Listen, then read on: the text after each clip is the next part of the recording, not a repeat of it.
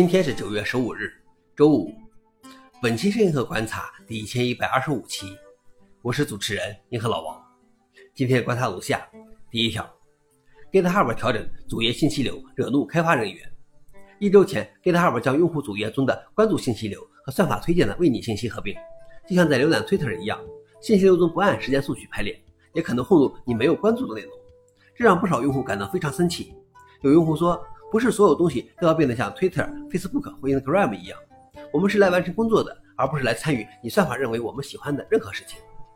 GitHub 回应了这些反馈，称部分受质疑的行为实际上是由于漏洞造成的，现在已经得到修复。同时，加倍坚持新的信息流决定。GitHub 称，出于性能考虑，删除了为用户订阅的资源库推送事件的功能。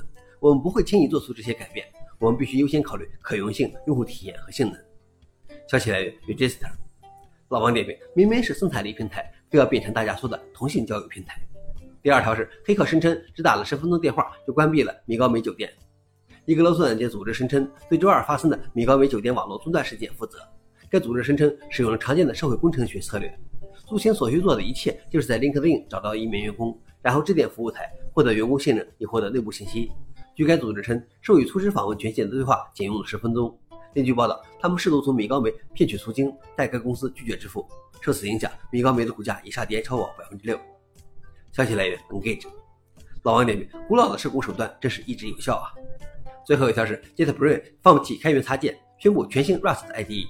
JetBrains 宣布了 Rust Driver 的早期访问预览版，这是一个全新的 Rust 集成开发环境。但同时，JetBrains 将不再开发现有的支持 Rust 的开源插件，不再会对其进行漏洞修复或添加新功能。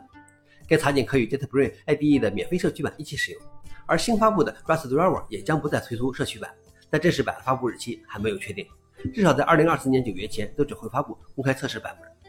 消息来源：DevClass。老王点评：看来这个开源插件很快就会有复刻版了。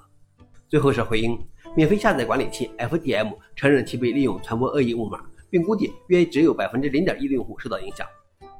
以上就是今天的硬核观察。想了解视频的详情，请访问随后链接。